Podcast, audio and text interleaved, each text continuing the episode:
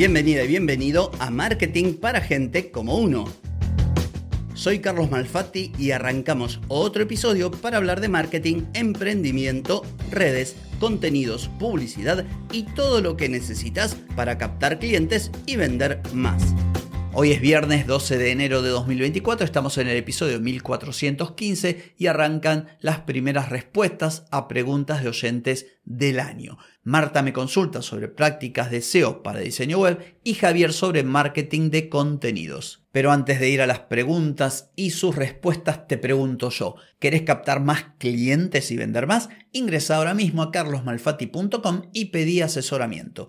Analizo tu caso, te ofrezco un servicio a tu medida y te ayudo a obtener los resultados que buscas. Deja de perder tiempo, dinero y energía en acciones fallidas y comienza a vender con estrategias, metodologías, contenidos y publicidad. Pedí asesoramiento ahora mismo en carlosmalfati.com. Muy bien, un viernes de preguntas o de respuestas, mejor dicho, a preguntas de oyentes, el primero del año y para ir rapidito y que no se me vaya mucho el tiempo del episodio, vamos a Marta, que es diseñadora gráfica y me dice, hola, me llamo Marta, soy diseñadora gráfica, Últimamente he estado pensando en expandir mis servicios y ofrecer diseño web para pequeñas empresas. He oído hablar mucho sobre la importancia del SEO en el diseño web. ¿Podrías darme algunos consejos sobre cómo incorporar buenas prácticas de SEO en mis diseños sin comprometer la estética? Quiero asegurarme de que los sitios web de mis clientes no solo sean visualmente atractivos, sino que también se posicionen bien en los motores de búsqueda. Bueno, en este caso, Marta, mi respuesta es una respuesta que en realidad incluye una pregunta. Y la pregunta sería, ¿querés complicarte la vida? ¿Por qué te lo digo? Bueno, porque vos sos diseñadora gráfica, ahora estás incursionando en el diseño web y querés mencionar esto del SEO, que es importante tal como vos lo decís. Lógicamente, para poder posicionar un sitio, o mejor dicho, una página, una URL, es necesario llevar adelante buenas prácticas. Pero ¿qué ocurre? Que me da la sensación que estás ampliando demasiado el abanico. Digo, el SEO, si vos utilizás la herramienta correcta, como puede ser WordPress, desde el punto de vista del diseño de la web y con la implementación de algún plugin de SEO, como podría ser RankMath o Yoast o algún otro de los que se utilizan mucho, ya tenés listo todo lo que es tema SEO. Es todo lo que podés hacer, porque el paso siguiente sería dedicarte a crear ese contenido. Entonces, ¿qué ocurre? Si vos te dedicas al diseño gráfico, pero a su vez también diseño web, y a su vez ya te metes en crear contenido y optimizar esos contenidos para el SEO, no sé hasta qué punto va a ser, por un lado, rentable y por otro lado, te va a dar el tiempo es mucho trabajo. Si yo entendí bien tu pregunta, mi respuesta es esta. Ahora bien, si la entendí mal y vos solamente me, decís, bueno, ¿cómo puedo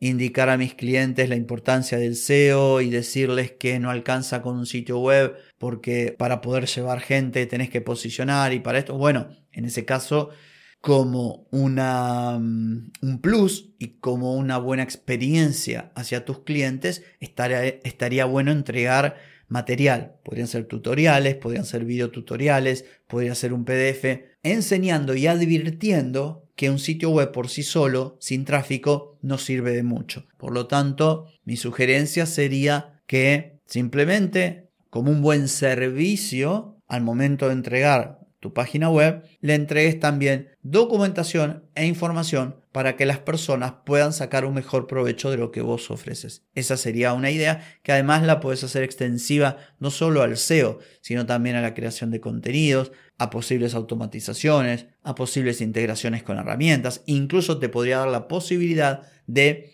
crear una escalera de valor. Por ejemplo, diseñar un sitio web sencillo, pero después proponer a un cliente que le ponga automatización o le ponga inteligencia artificial o lo integre con otras herramientas y esto puede dar mucho de sí.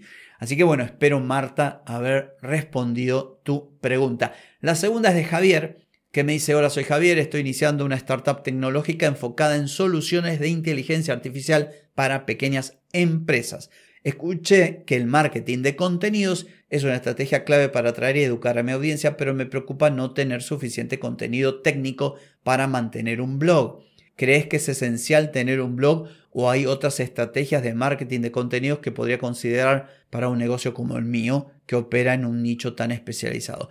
Bueno, yo te digo que no es un nicho tan especializado porque ya la inteligencia artificial es casi algo vox populi que todo el mundo o de lo que todo el mundo está hablando. Luego, cómo vos utilices la inteligencia artificial para resolver distintos problemas. Eh, en ese caso sí podríamos hablar de nichos. Es decir, bueno, yo ofrezco inteligencia artificial para gente que se dedica a los bienes raíces y ofrece, no sé, eh, departamentos de propiedad horizontal. Bueno, ponele. Pero en este caso, de acuerdo a tu pregunta, es algo genérico lo que estás ofreciendo.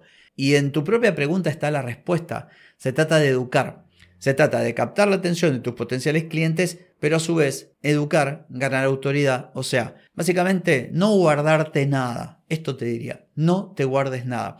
Tenés que empezar pensando quién es tu potencial cliente, cuál es él o los problemas que tiene, de qué manera lo que vos le ofreces, que en este caso es soluciones de inteligencia artificial, cómo le resuelve esos problemas. Y a partir de ahí, diseñar una planificación de contenidos que tenga en cuenta las distintas etapas de lo que sería un funnel de captación. Decir, bueno, la etapa de captar a los potenciales clientes con contenido que sea de interés, que sea de calidad, que eduque, que resuelva dudas, que enseñe sobre esto de la inteligencia artificial, luego posicionarte a partir de la creación de un gran volumen de contenido con mucha frecuencia y bien claro explicando, enseñando y demás, te posiciones como alguien realmente importante en el sector, alguien a considerar justamente para esta etapa de consideración y finalmente presentes tus productos y tus servicios,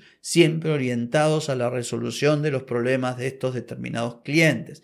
Ejemplo, suponte que vos decís, bueno, en la etapa de análisis detecto que uno de los problemas que tienen las pequeñas empresas en México es la baja calidad de su soporte a los clientes, la respuesta ante consultas de compra y también el seguimiento y posterior fidelización. Bueno, vos podrías entonces, a partir de este problema que es muy común en la mayoría de las empresas en Latinoamérica, esto lo conozco, decir, bueno, tengo una solución basada en inteligencia artificial que tiene que ver con educar o entrenar a un modelo para que pueda resolver las dudas de las personas que entran a un determinado sitio web o a determinada red social, de forma que este potencial cliente que tiene dudas se las respondan de forma rápida, hasta tanto lo pueda atender una persona y asesorar mejor y por qué no eventualmente cerrar una venta. Bueno, entonces vos deberías crear todo un contenido hablando de esta problemática y mostrando cómo lo que vos ofreces lo resuelve. Lo mismo para cada uno de esos problemas que detectes. Entonces, resumiendo y para cerrar,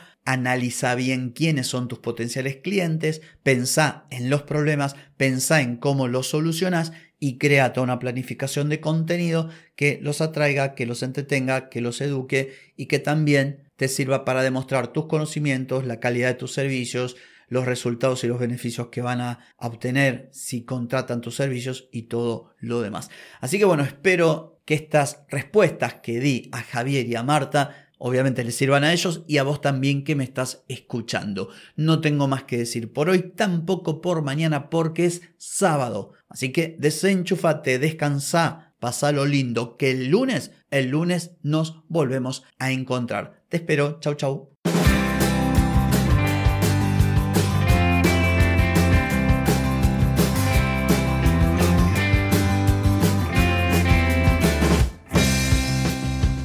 Amigas y amigos, todo lo bueno llega a su fin y este episodio no es la excepción.